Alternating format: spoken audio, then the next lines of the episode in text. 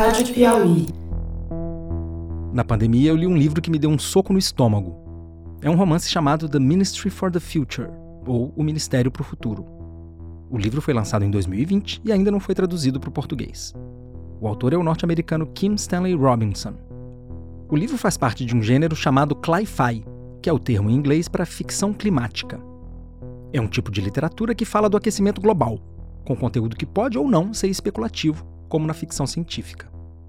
No caso do Ministério para o Futuro, a ação acontece no horizonte próximo, a poucos anos do presente. O livro abre com um capítulo que me deu náusea.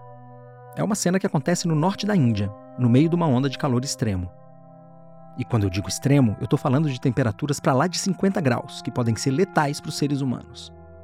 Um calor que faz as pessoas matarem para roubar um gerador elétrico e poder ligar o ar-condicionado. No livro, essa onda de calor deixou um saldo de dezenas de milhões de mortos. O relato é de um realismo sufocante. Depois desse capítulo, eu demorei até conseguir pegar o livro de novo. Esse romance me mostrou o poder da literatura para despertar nossa atenção para um problema que exige ação imediata. Por isso, eu decidi falar com uma escritora que tem pensado sobre os desafios de comunicar a enrascada climática em que a gente se meteu. É que esse é um assunto muito indigesto, né? Ninguém quer falar disso. A gente percebe que algumas pessoas se engajam, outras entram mesmo num modo de negação, né? Que é tentar fingir que esse assunto não existe, porque é difícil lidar com ele. Algumas outras entram até no modo de negacionismo, que esse é mais grave que de negação. Essa é a escritora paranaense Giovanna Madalosso. Eu gostei muito do romance mais recente dela, que se chama Sweet Tóquio. Ela começou a se ligar na crise climática depois de ler um texto em 2019. Que até então eu não sabia exatamente o que era o aquecimento global e a crise climática, eu sabia muito por cima, mas foi nesse dia que eu descobri a gravidade e eu diria que foi um dia que dividiu a minha vida em duas partes, porque quando eu li esse texto que eu encontrei na revista Piauí, do David Wells, quando eu levantei eu já não era mais a mesma mulher. Esse texto foi escrito pelo jornalista norte-americano David Wallace Wells. Ele foi um dos entrevistados da primeira temporada do Terra, num episódio chamado Pintou um Climão. É um episódio que tem tudo a ver com a conversa que a gente está tendo nessa temporada. Ouvi lá se você ainda não tiver feito isso. O texto do Wallace Wells vem do livro A Terra Inabitável e saiu na Piauí com o título Desastres em Cascata. É um trecho que mostra como a crise climática vai desencadear uma sucessão de tragédias. Quando esse gelo da calota derrete e aumenta o oceano, ao mesmo tempo a gente deixa de ter aquela superfície que refletia também o calor, enfim, a gente começa a entender ali que um problema desencadeia outro numa onda dominó e que quando esse dominó é acionado, ele já está em ação, infelizmente, é, fica muito difícil parar e frear tudo isso. E depois que você toma consciência disso, fica difícil fingir que não sabe. E aí, quando eu levantei, eu levantei muito impactada mesmo. Passei um dia assim muito mal, né? E eu não conseguia mais falar de outro assunto. Eu comecei a procurar as pessoas que eu conhecia.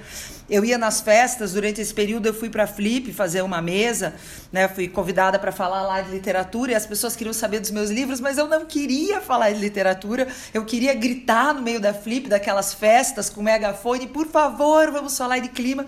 Eu fiquei doidona, eu fiquei desesperada E aí, uh, dividindo isso com meu companheiro, que já não me aguentava mais todas as noites só, mas Pedro, você não está muito impactado? O que vamos fazer a respeito disso, Pedro? A FLIP, que a Giovana mencionou, é a Festa Literária Internacional de Paraty. E o que ela decidiu fazer a respeito foi o que ela faz para ganhar a vida: escrever. Só que ela tomou um caminho diferente do Kim Stanley Robinson. Em vez de escrever um romance, como ela está mais acostumada a fazer, ela partiu para não ficção, ela começou a escrever sobre a crise climática numa plataforma chamada Fervura. E a gente brincava que a gente queria levar isso para o churrasquinho na laje, né? para a conversa do bar, para o ponto de ônibus, sem preconceito social, aquela coisa, ah, isso é conversa de, das pessoas que estudaram. Não, essa conversa tem que estar em todos os lugares, porque esse é um problema que vai afetar a vida de todas as pessoas, estando elas conscientes do problema ou não. Né? A ideia do Fervura é falar sobre emergência climática para um público que ainda não está ligado nesse tema. Eles fazem cartuns e textos curtos que são publicados nas redes sociais. E o que a gente sempre pensou é que para furar esse cerco, a gente precisaria falar de uma maneira descontraída sobre o assunto e buscar outras linguagens, porque eu acho que hoje é, essa é a grande crise mesmo, né, da questão. Mas assim, a gente precisa achar outras formas narrativas para se aproximar e para conversar com as pessoas. Mas um gargalo importante na comunicação sobre a crise climática é a urgência para a gente evitar o pior. A gente tem muito pouco tempo hábil. Né? A gente tem até, é, são, se não me engano, 10 anos para cortar essas emissões pela metade. Então, uma eleição como essa que nós vamos ter agora, é crucial, porque a gente não pode errar mais quatro anos. Esses anos colocam a gente numa situação muito mais comprometedora. Então, é, eu acho que a gente tenta sempre se comunicar no sentido de cidadão esteja consciente né, daquilo que você pode fazer na esfera política e também chamando um pouco para a responsabilidade de cada um dentro do seu microcosmo. Foi essa urgência que fez a Giovana escolher a não ficção para falar da crise climática. Então, em nenhum momento eu questionei a ficção nesse poder incrível que ela tem, né, de nos fazer refletir. Mas eu comecei a pensar sobre a questão do tempo de produção da ficção. Para quem não tem muita intimidade né, com esse assunto, um romance ele pode ser escrito em seis meses. Geralmente, os romances são escritos aí numa média de três, quatro anos. Muitas vezes, um romance é escrito em dez anos, em 15 anos. Mas eu não tenho esse tempo para escrever. Eu não tenho esse tempo para editar, não tenho para publicar, para que esse livro caminhe entre as pessoas. Então, pela primeira vez, eu comecei a questionar o poder da ficção para tratar de um assunto tão urgente. A ficção e a não ficção tocam a gente de formas diferentes. E eu acho que as duas são aliadas poderosas para sensibilizar as pessoas para esse problema imenso que a gente está enfrentando. Nesse livro que eu citei no começo, o tal Ministério para o Futuro é uma das soluções que os países criam para responder à emergência climática. Esse era o nome de uma agência criada na ONU, dentro do Acordo de Paris, para defender os direitos das próximas gerações, como se elas já estivessem vivas para reivindicar esses direitos. Na vida real, a gente não tem uma organização desse tipo, o que não quer dizer que a gente não possa dar o nosso jeito. Mas o livro tem também uma medida parecida com algo que a gente vem tentando. No romance, os principais bancos centrais do mundo decidem criar uma moeda de carbono para remunerar as empresas que não emitirem gases do efeito estufa. Esse mecanismo é um pouco diferente do que está sendo tentado no mundo real. Mas o princípio é o mesmo. A gente não vai conseguir sair dessa encrenca se não criar estímulos econômicos para as empresas e países diminuírem as suas emissões. Isso passa por botar um preço no carbono, e é disso que a gente vai falar nesse episódio.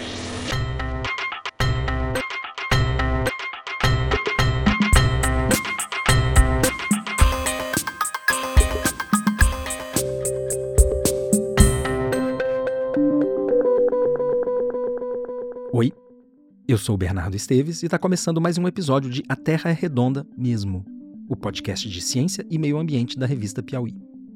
A gente está fazendo a segunda temporada em parceria com o Instituto Talanoa. Nessa temporada, a gente está de olho nos desafios que o Brasil enfrenta no mundo da emergência climática. A gente quer discutir essas questões antes das eleições para você poder levá-las em consideração na hora de decidir seu voto. Por isso, nessa semana a gente vai publicar dois episódios para todo mundo poder ouvir antes de ir para as urnas. Além desse que você está ouvindo agora, na quinta-feira, 29 de setembro, a gente vai soltar o último episódio dessa série. Você já conhece a Nathalie Unterstel, do Talanoa, que é a minha interlocutora nessa temporada.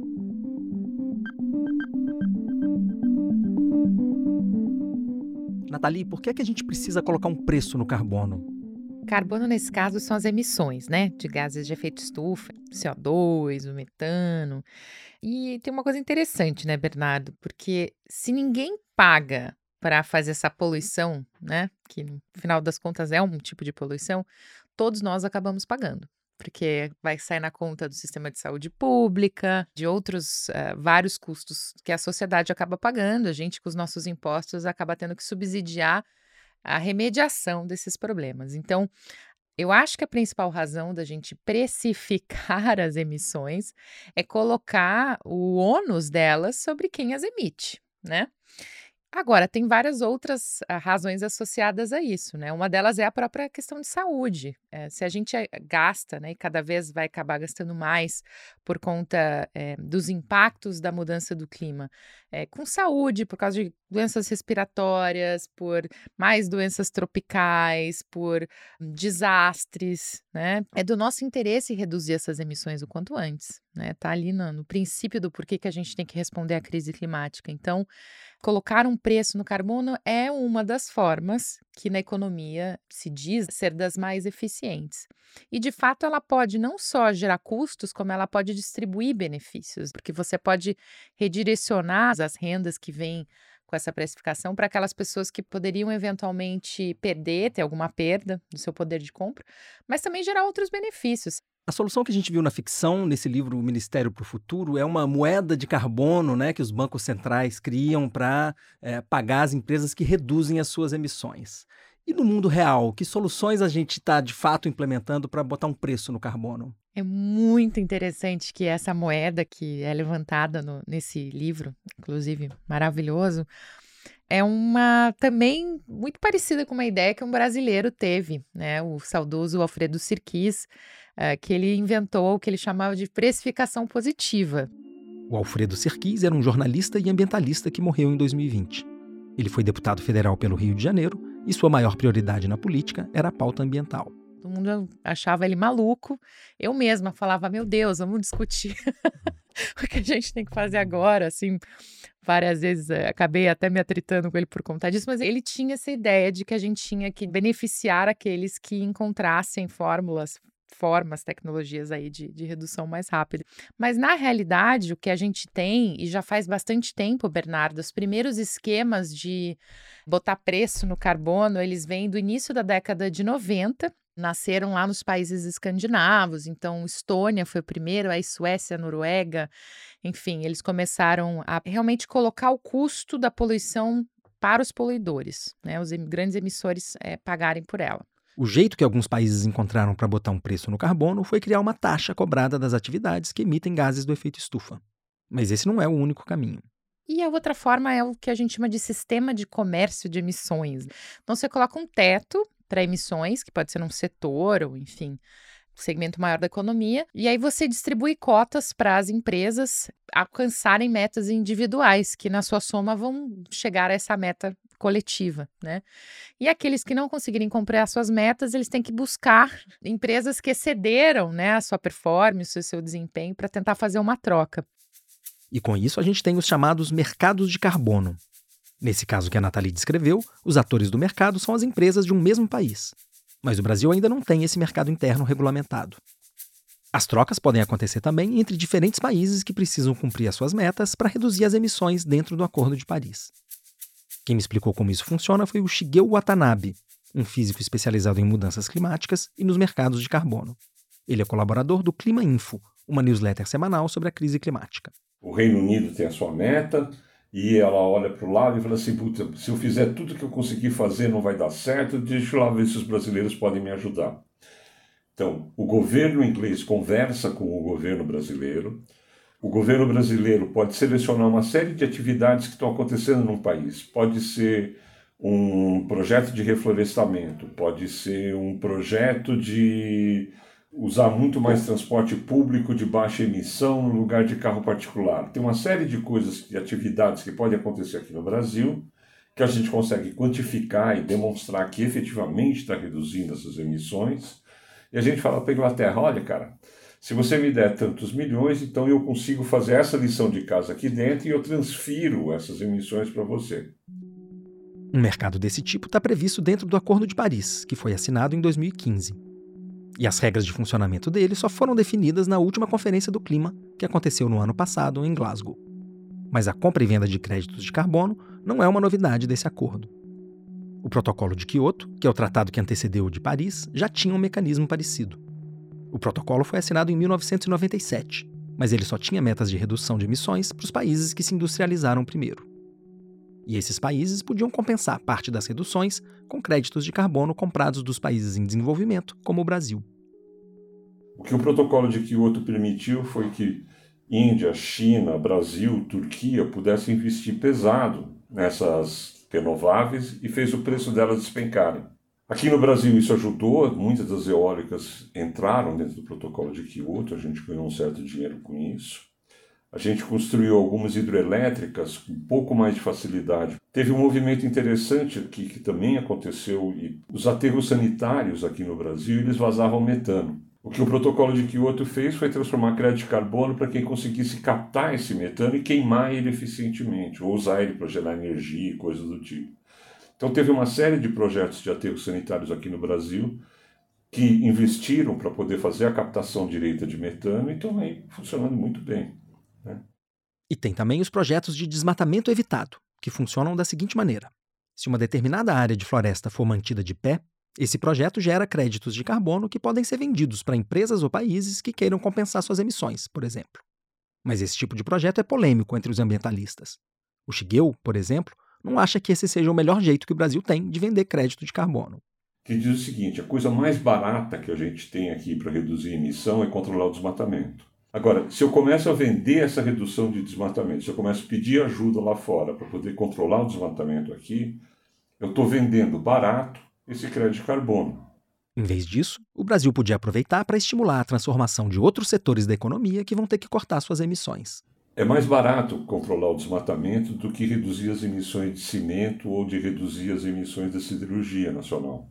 Então, talvez seja melhor para a economia brasileira. A gente vende carne, a gente vende aço, a gente vende uma série de outros projetos que dá para reduzir a emissão que custam mais caro.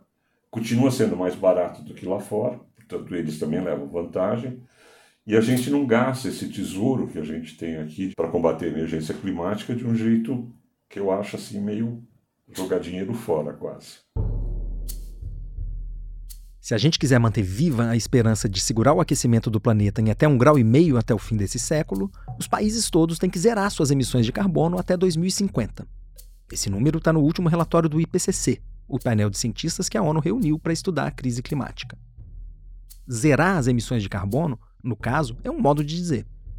Por mais que a gente reduza muito as nossas emissões, algumas atividades vão continuar emitindo gás carbônico, metano e os outros gases do efeito estufa. Mas dá para compensar essas emissões com carbono que a gente tira da atmosfera de alguma outra forma, restaurando uma floresta, por exemplo. Aí dá para chegar na neutralidade líquida de carbono, ou net zero, que é uma expressão em inglês que virou um jargão dessa área, mesmo para quem fala português. Essa neutralidade está na meta que todos os grandes emissores do mundo apresentaram dentro do Acordo de Paris. A maior parte deles fala em atingir a neutralidade de carbono em 2050. Esse é o plano dos Estados Unidos, da União Europeia e do Japão, mas também do Brasil, que anunciou essa meta no ano passado. Já a China e a Rússia disseram que só vão conseguir zerar suas emissões em 2060 e a Índia só em 2070. Agora, Nathalie, o Brasil colocou como meta a neutralidade líquida de carbono até 2050. Você acha que o Brasil é capaz de fazer isso? Tem gente que defende até que a gente pode fazer mais do que isso e virar um país com, com balanço negativo, né? Ou seja, a gente mais captura do que emite. Nesse horizonte, isso é algo factível? Qual é a sua visão sobre isso? Olha, é factível e a gente tem vários exercícios aí técnicos de modelagem econômica que mostram que sim. A gente tem muitas opções, ou seja, a gente pode tomar vários caminhos diferentes, Bernardo. Então, podemos sim chegar a 2050 com zero emissões líquidas ou o que alguns chamam de carbono positivo. Mas é, tem várias peças aí desse jogo que precisam se mover, né? E qual papel específico os mercados de carbono têm nessa equação para nos levar até a neutralidade até 2050? Olha, primeiro esse de precificar esses setores, aqui seria mais ou menos 16% das nossas emissões, né, atreladas à indústria e à energia, que precisam desse incentivo para se descarbonizar. E que, se não vier de um preço de carbono, muito dificilmente vão ocorrer organicamente. Espontaneamente. Né? Né? Não vai acontecer. E por isso que eles resistiram, esses setores resistiram por muito tempo. Mas, ao perceber que lá fora, por exemplo, a Europa em 2025 já vai começar a taxar os produtos importados de alguns setores, como aço, ferro, que são importantes para a gente, com base no seu conteúdo de carbono, acabaram se, se mexendo. A Confederação Nacional das Indústrias, a CNI, o CEBEDS, que é o Conselho Empresarial Brasileiro pelo Desenvolvimento Sustentável, eles falaram: peraí, é aqui, a gente tem que fazer isso aqui, porque nós vamos construir as regras do jogo e vamos fazer algo que né, vai ser bom para todos nós, para daí a gente se proteger lá, nossa competitividade econômica e assim por diante. Por fim, se o Brasil cumprir as suas metas climáticas para 2025 e para 2030 e a gente exceder as nossas metas, aí sim a gente pode também se valer dos mercados do Acordo de Paris para vender esses resultados para algum outro país que a gente queira, se assim a gente quiser. Para a conversa de hoje, a gente quis trazer o economista Joaquim Levy, que anda pensando sobre essas questões. O Levy foi ministro da Fazenda no governo Dilma Rousseff e presidente do BNDES. Hoje ele ocupa uma diretoria no Banco Safra. Uns meses atrás, ele publicou um documento apontando caminhos para a economia brasileira zerar suas emissões de carbono. Você escreveu esse ano um, uma proposta de vários pontos aí para descarbonização. Ninguém chamou desse jeito, mas eu vou falar que é o Plano Levi. e eu acho que seria muito interessante te ouvir um pouco mais sobre isso. E, na verdade, com uma provocação aqui para você, que são quais as talvez três grandes apostas críticas que o Brasil precisa fazer nessa área nesse próximo ciclo, né, que a gente vai entrar agora em 2023 e pelos próximos quatro anos. O que, que você destacaria como os três grandes saltos que, que a gente deveria dar? Olha, eu, eu, eu, vou abusar um pouquinho de você e botar quatro, porque tem um que é óbvio lulante, mas que não é exatamente de política econômica, mas que é indispensável, é o primeiro, tá certo? E que, evidentemente, é o combate ao desmatamento. Você já deve ter notado que o desmatamento aparece em quase todos os episódios dessa temporada, mesmo naqueles em que a gente discute questões mais urbanas. É que ele está na origem da maior parte das nossas emissões.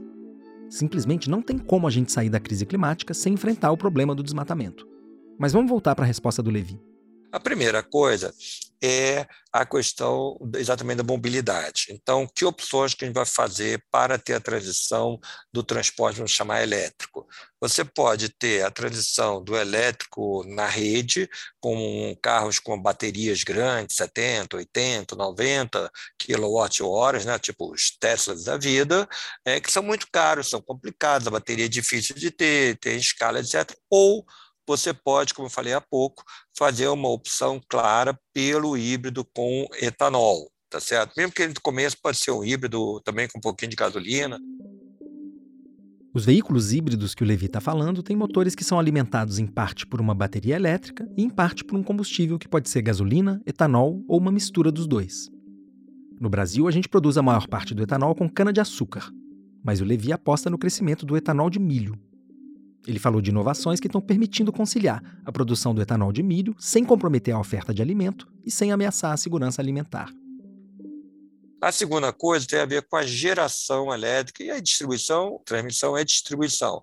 Neste caso, é bem importante você criar os incentivos adequados para que a expansão da oferta, a expansão da geração elétrica se acelere um pouco. O ideal era a gente ter mais ou menos 10 gigawatts de entrada de produção imediatamente. Então, é possível chegar lá. E claro que essa geração de energia elétrica precisa apostar em fontes renováveis, Senão não vai adiantar nada ter carro híbrido ou elétrico. A gente teve essa conversa no episódio passado. Volta lá se ainda não tiver ouvido. A, a terceira ação seria a questão do saneamento, você fazer um apoio para o melhor, maior uso do biogás porque também é um setor em transformação e é interessante que se façam os investimentos olhando para o futuro, tá certo? Então, aí na parte de tratamento de resíduo sólido e saneamento tem muita possibilidade. Finalmente, é, eu sei que eu falei um pouquinho mais de três, mas a outra é exatamente você definir o um mercado de carbono. Por quê? Porque na hora que você fizer o mercado de carbono, é, os sinais de preço para essas diferentes atividades que eu mencionei, eles vão facilitar muito que as empresas façam as decisões é, corretas. Dependendo de como esse mercado for é, desenhado, ele pode criar um espaço muito interessante para chamar soluções baseadas na natureza. Isso pode ser proteção de florestas, pode ser apoio ao reflorestamento ou também a questão de práticas agrícolas que retêm o carbono no solo, etc. E tal. Eu acho que com essas três diretrizes e o fim do desmatamento, você é, bota o país numa rota de crescimento da produção, do bem-estar e da redução do carbono, que é o que a gente quer. O Levi está fazendo parte de uma comissão montada pelas Nações Unidas para avaliar as metas de redução de carbono apresentadas pelos chamados atores não estatais. Essa é uma categoria que inclui tanto cidades e estados, mas também toda a iniciativa privada. Isso quer dizer empresas, cidades, tem muito ao redor do mundo, tem muitas cidades também que fizeram é, compromissos de serem net zero, né, de serem emissões líquidas zero. É, então, o esforço desse grupo é aproveitar o que já está acontecendo para maximizar a seriedade desses compromissos, mas também ajudar. É, uma das formas que a gente tem visto que é muito útil é a, a empresa estabelecer uma trajetória, tá certo? Ou seja, ela se compromete que até 2025 ela vai fazer alguma coisa daquilo que já está na mão dela de fazer. Depois, em 2030, vai ter uma meta mais ambiciosa e por aí vai, tá certo? Porque em muitos setores não existe ainda tecnologia para chegar net zero. Quando a gente fala em descarbonizar a economia, as empresas têm um papel fundamental. Para entender esse papel, eu quis ouvir a Marina Grossi, uma economista que está de olho nessa questão. Bernardo, é, eu acompanho esse tema há muito tempo e devo ter ido em quase todas as COPs. O crescimento do setor empresarial, da sociedade, tudo tem sido é, uma força aí cada vez mais reconhecida dentro do ambiente das Nações Unidas, que antes falava só com os países. Hoje, é, não só essa força já existia há algum tempo, mas ela se intensificou e formalmente já tem conseguido alguns espaços de fala. A Marina é presidente do Conselho Empresarial Brasileiro para o Desenvolvimento Sustentável, que a Nathalie mencionou mais cedo. Essa entidade reúne cerca de 100 empresas preocupadas com o meio ambiente. A Marina gosta de dizer que elas representam por volta de 50% do PIB brasileiro. A gente viu ao longo dessa temporada que tem um vento de transformação soprando em vários setores da economia. Esse vento está indo na direção de uma economia mais comprometida com o meio ambiente. E quem não tiver antenado com isso pode se dar mal. A sustentabilidade, a gente fala isso é, do ponto de vista das empresas, entrou para dentro do negócio. É mandatório agora nos negócios. Então você vê outras pessoas nas empresas, como o pessoal de relações institucionais e outras pessoas, tendo falar, caramba, é, eu tenho que entender disso, a pessoa de compras, né, a área de riscos, eu tenho que saber isso porque isso agora é para onde a empresa tem que estar tá indo, né? As empresas se movem por oportunidades de negócio. Se você está mudando um modelo de desenvolvimento, se você está mudando a forma como você produz e consome, certamente, e você vê muito que está tendo universos aí de empresas surgindo já com esse DNA. Para a Marina, os mercados de carbono são essenciais para guiar a transição que as empresas precisam fazer. O mercado de carbono, ele direciona investimentos, ele direciona a economia para uma economia de baixo carbono, porque ele penaliza aqueles que emitem mais e favorece os que emitem menos. Essa é a grande ferramenta das empresas de óleo e gás, por exemplo. Por quê? Se o renovável se torna mais atraente do que o tradicional que ela costumava fazer, você começa a ter é, um diferencial para aqueles projetos serem realizados dentro da mesma empresa, os projetos com menor intensidade de carbono. Por quê? Porque isso está sendo reconhecido pelo mercado como um valor, porque é a forma delas migrarem mais rapidamente para uma economia que elas sabem que é a economia do futuro e elas estão andando, mas acelera os passos para essa economia. Então você tem que acelerar essa, essa transformação e, e, e mercado de carbono é um instrumento para isso. Para o Brasil, que tem um grande potencial, diz que nos mercados voluntários você pode arrecadar até 72 bilhões até 2030. Uma das principais bandeiras da organização que a Marina dirige é a criação de um mercado interno de carbono no Brasil, naqueles moldes que a Nathalie explicou mais cedo. Essa é uma das principais propostas que eles levaram para os candidatos à presidência. O Brasil, infelizmente, a gente ainda não criou um mercado regulado, né? A gente está avançando quando você fala do mercado regulado, é preciso que tenham regras né? No mercado regulado, onde o governo tem que entrar, o, o governo traça um, um cenário para redução de emissão. E eh, no começo, você tem um limite para suas emissões, é fundamental. Senão, você não consegue estar tá direcionando esse mercado regulado. E as empresas que dizem: olha, a gente vai ser regulado e quer ser regulado, vamos avançar nisso, porque isso está virando uma barreira para qualquer comércio. A gente já está perdendo um pouco de espaço para isso, mas é, esses quatro anos de mandato a gente quer que, que venha com muita força essa pauta, seja quem for o vencedor dessa eleição, porque ela nos trará trará recursos e melhoria de reputação. Essa pauta está caminhando devagar, tanto no Congresso como no Poder Executivo. E eu pedi para Natalino Tercel explicar em que pé está essa discussão. A gente tem vários projetos de lei versando aí sobre comércio de emissões, até regulamentação de mercados voluntários. Mas a bem, na verdade, é que de 2021 é, para cá teve uma aceleração na negociação política de um projeto em particular, que foi proposto pelo deputado Marcelo Ramos do Amazonas. Ele estabeleceu um calendário para a gente, em dois anos, estruturar um sistema de comércio de emissões interno, tá? E, ao mesmo tempo, ele dizia: olha, a gente vai regular alguns setores no Brasil, mas não todos. E aqueles setores não regulados, eles também vão poder criar projetos, ofertar alguma quantidade de compensações, né? Então ele fazia uma integração. Esse projeto ele tramita em regime de urgência desde novembro de 2021. Ele só não foi adiante porque o Ministério do Meio Ambiente obstruiu. E aí, na sequência, criou um decreto regulamentando aquela lei de 2009. Essa é uma lei que instituiu a Política Nacional de Mudança do Clima. Essa lei dizia que o governo regulamentaria um mercado brasileiro de redução de emissões. Tanto o decreto quanto o projeto de lei que a Nathalie citou propõem regulamentar o mercado previsto nessa lei de 2009. O governo, muito estranhamente, disse que ele regulamentou o mercado, mas na verdade não foi isso que aconteceu e na verdade não se faz dessa forma, né? Muito menos com os atributos que eles colocaram lá dentro. Então a gente tem uma situação hoje que é, é de um bloqueio no legislativo, de uma proposta muito mal engendrada no, no poder executivo e na realidade o Brasil aí perdendo tempo é, não regulamentando essa matéria, não, não avançando. E você tem visto esse tema nas campanhas? O mercado de carbono foi objeto de, de propostas dos presidenciáveis? Sim, todas as campanhas mencionam é, se trabalhar com algum tipo de, de precificação, né? Há uma preocupação é, grande dos candidatos também com essa questão dos mercados voluntários. A chapa Lula-Alckmin, ela não se pronuncia tão favoravelmente em relação a criar um preço de carbono, não coloca como uma prioridade, né? Mas é interessante notar, Bernardo, que uh, as propostas uh, de Marina Silva, que é candidata a deputada federal, mas uma, uma voz muito importante nesse debate, que está dentro, né?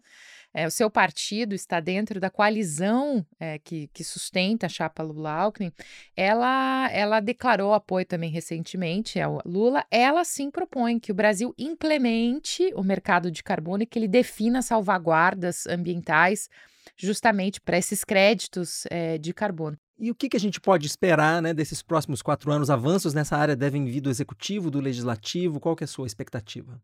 A minha expectativa é que a gente regulamente e eh, coloque em funcionamento o mercado de carbono, cobrindo aí pelo menos 40% das nossas emissões até o final dessa década, até 2030. Então tem muita coisa para fazer aí nos próximos eh, quatro anos, tá?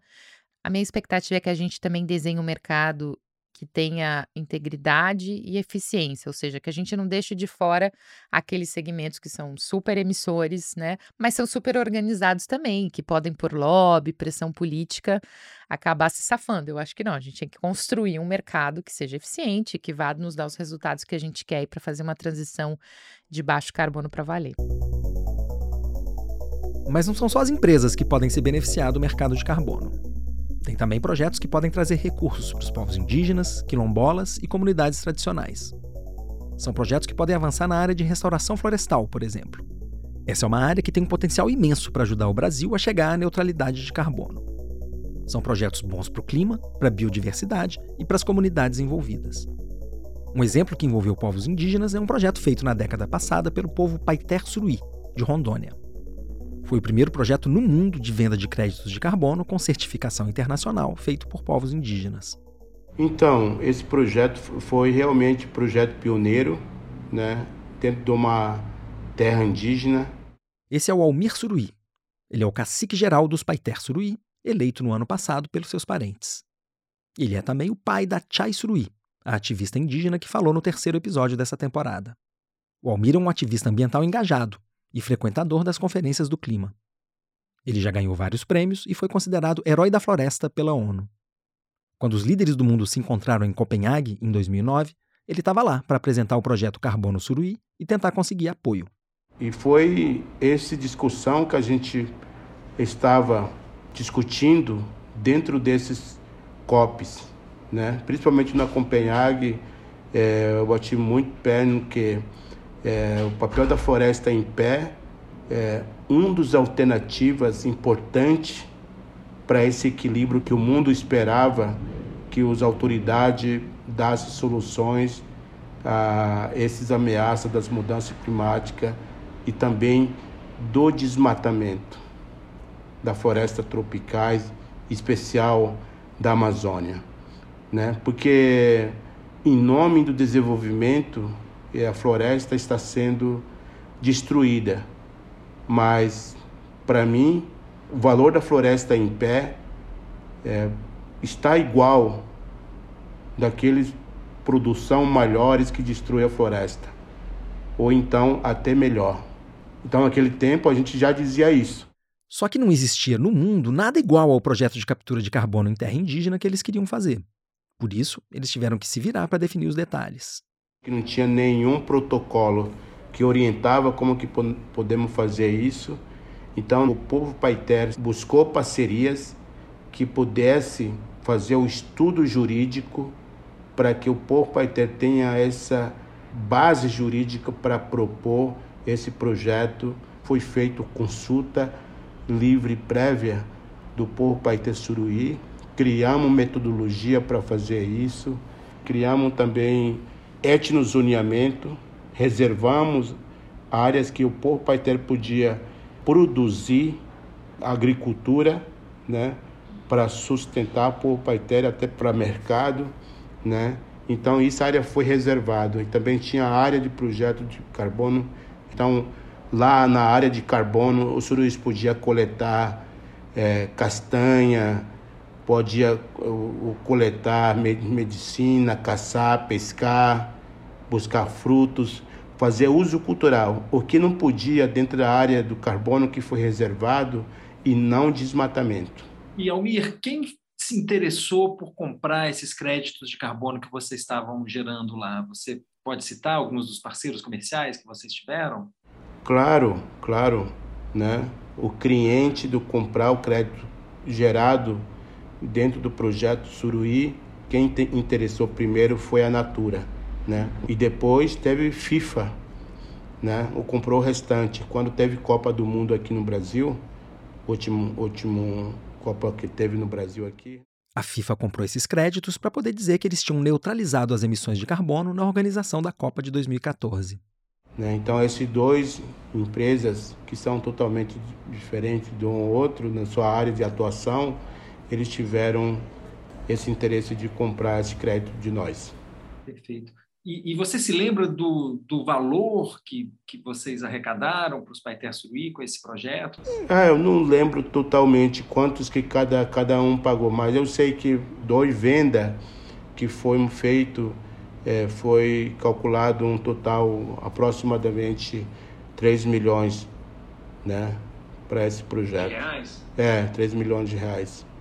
Então, é, a gente investiu essas, é, com esse recurso ou com outros projetos, como café sustentável, cultura, sistema de governança, tal, essas coisas todas.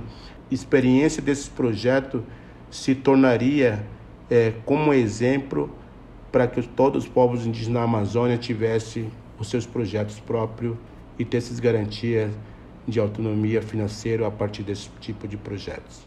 Mas o Almir contou também que esse projeto acabou antes da hora, depois que ele foi sabotado por alguns integrantes do seu próprio povo. Nós foi aprovado em 2010, né?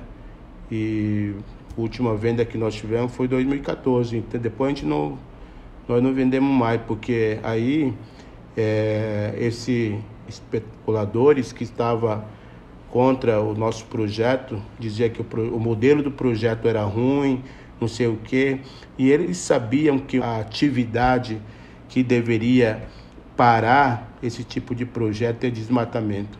Então eles orientaram e alguns suruís é, desmatar a floresta. Então eles desmataram a floresta mais do que previsto, de propósito, para parar o projeto. Então parou 2015, né? Porque o desmatamento foi maior de que estava previsto. E está parado, então não conseguimos mais recuperar. E você sabe quem foi, quem foram as pessoas? Tem algum tipo Ô, Bernardo, eu não, eu, eu, não, eu tenho muito cuidado de falar o nome das pessoas, quem, Sim, né? Eu acho que quando estava acontecendo isso, todo mundo sabia pelos jornais, pelas muitas coisas, que, quais instituições que estavam envolvidas, né, as pessoas que estavam debatendo, mas eu, eu acho que esse momento eu não, eu não tenho por que voltar a discutir essas coisas passadas. Né? Agora eu só quero daqui manter essa como, como exemplo e fazer um novo projeto, reconstruir o projeto e que seja outro jeito. Né? Então é necessário que a gente consiga alguém que pode querer trabalhar, investir e retomar esse projeto junto com a gente do, do povo Paité. Nós estamos nessa luta agora. No fim das contas, o projeto deixou um saldo positivo, mesmo tendo terminado de uma forma precipitada. O, a experiência do projeto em si mesmo foi a melhor coisa que aconteceu na, na vida do nosso povo Paité Suruí. Né? Porque isso é, alavancou e outros temas também, né? como educação, como projeto sustentável, é, valorização da cultura, sistema de governança. O Almir está saindo candidato a deputado federal pelo PDT de Rondônia. Eu perguntei para ele que políticas públicas ele achava importantes para o Brasil enfrentar a crise climática. A gente quer que tenha o desenvolvimento, mas com sustentabilidade, né? cuidado com a, com a natureza, né? respeitando os critérios, né? para que a gente possa mostrar que o desenvolvimento do país está sendo respeitado questões sociais, ambientais e com desenvolvimento econômico consciente e que pode fortalecer muito mais o Brasil como protagonismo da política da sustentabilidade. Mais ainda quando o Brasil tenha a sua parte como a Amazônia. Né? Então o Brasil, Brasil tem toda a ver de ter esse papel de liderança, de discutir e orientar o mundo da sustentabilidade. Para terminar esse episódio, eu queria voltar para o conceito de neutralidade de carbono. Muitos países têm metas de neutralidade a partir de 2050 ou mesmo antes. Mas quando a gente olha para os números, a gente não vê o gráfico das emissões apontar para as reduções que a gente precisa para chegar lá. Pelo contrário, ano passado foi o segundo ano com maiores emissões na história do planeta, a gente tem que tomar cuidado para os compromissos de neutralidade climática não virarem só um álibi para os países fingirem que vão parar de emitir mais adiante e continuarem com o pé no acelerador agora. Em outras palavras, a gente tem que tomar cuidado para todo esse papo de net zero não continuar sendo só uma narrativa. As metas não podem ficar só no plano da ficção. Elas têm que virar um compromisso a ser cumprido aqui, no mundo real.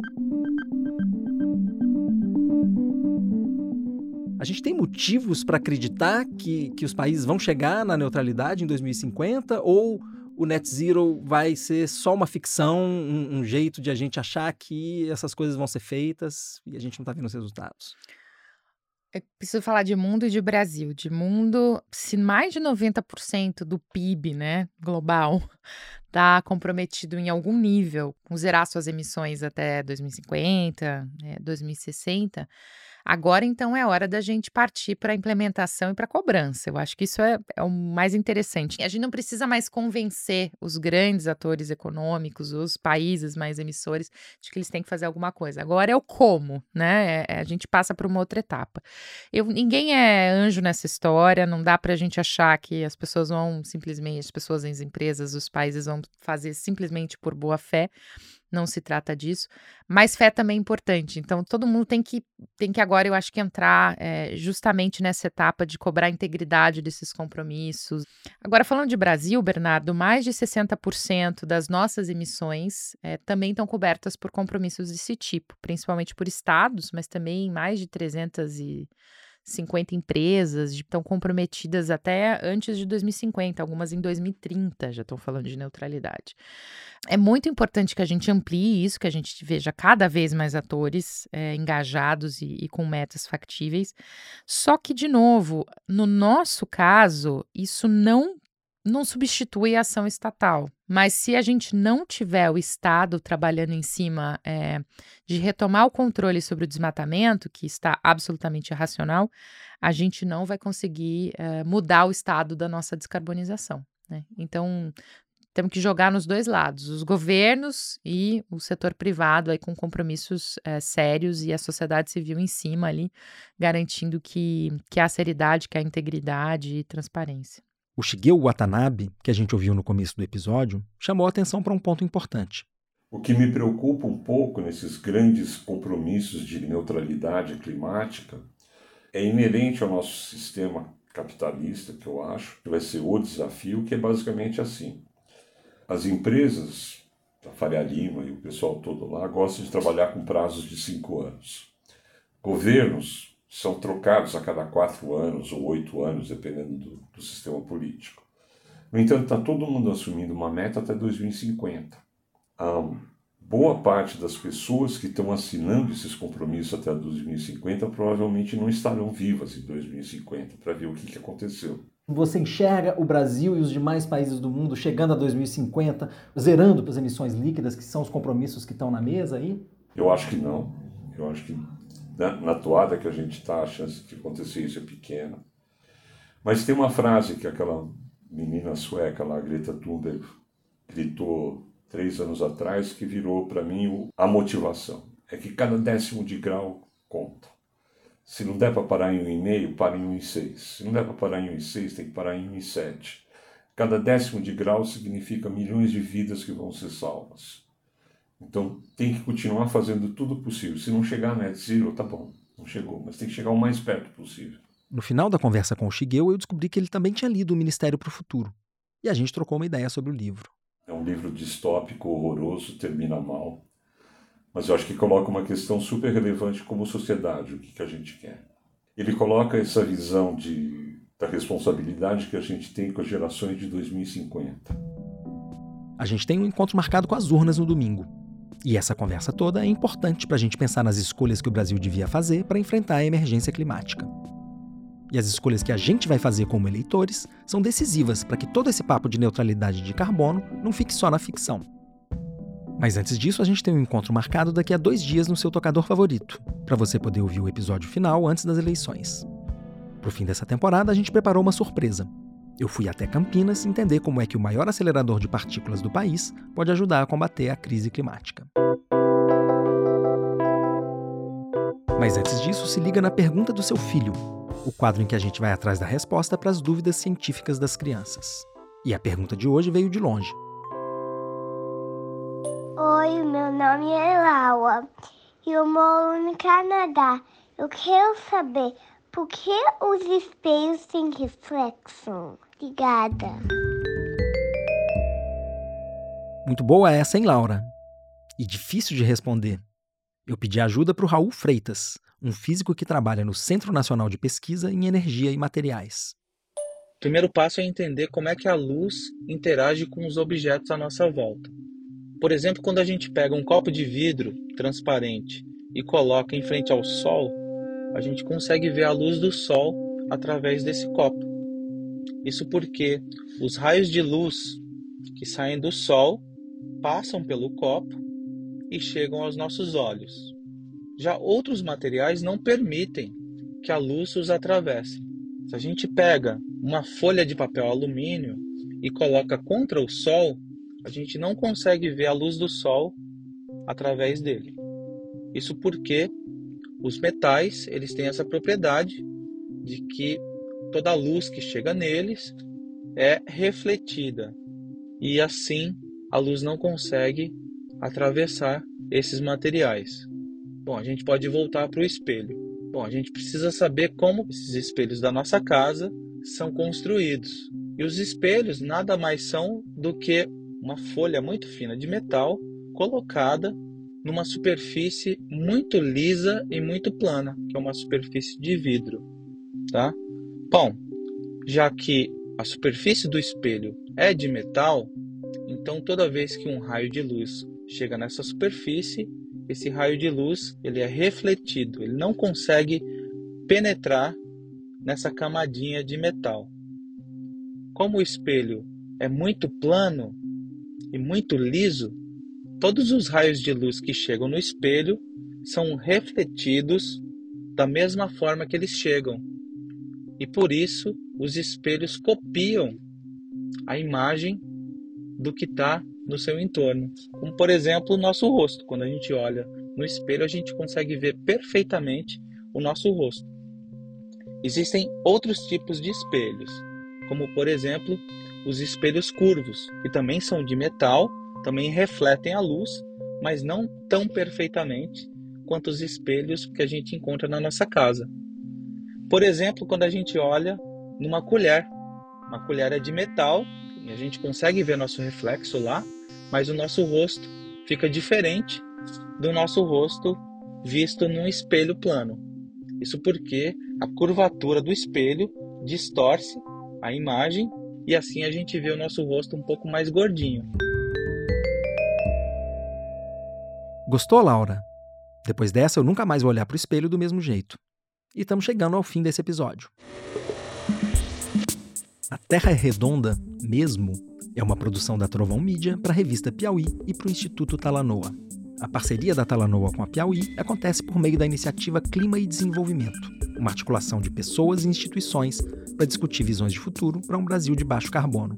Eu sou o Bernardo Esteves, fiz a reportagem e o roteiro desse episódio, com a ajuda da Esther Atanásio, do José Orenstein e da Nathalie Unterstel. A Esther fez também a produção, junto com a Ana Bonomi e a Ana Azevedo. A edição de som e a mixagem são do Ricardo Monteiro. A música original é da Mari Romano. A promoção e a coordenação digital são da Mari Faria. E a checagem é da Marcela Ramos. Esse episódio foi gravado com o Dani Di no Estúdio Rastro, no Rio de Janeiro. Até a próxima!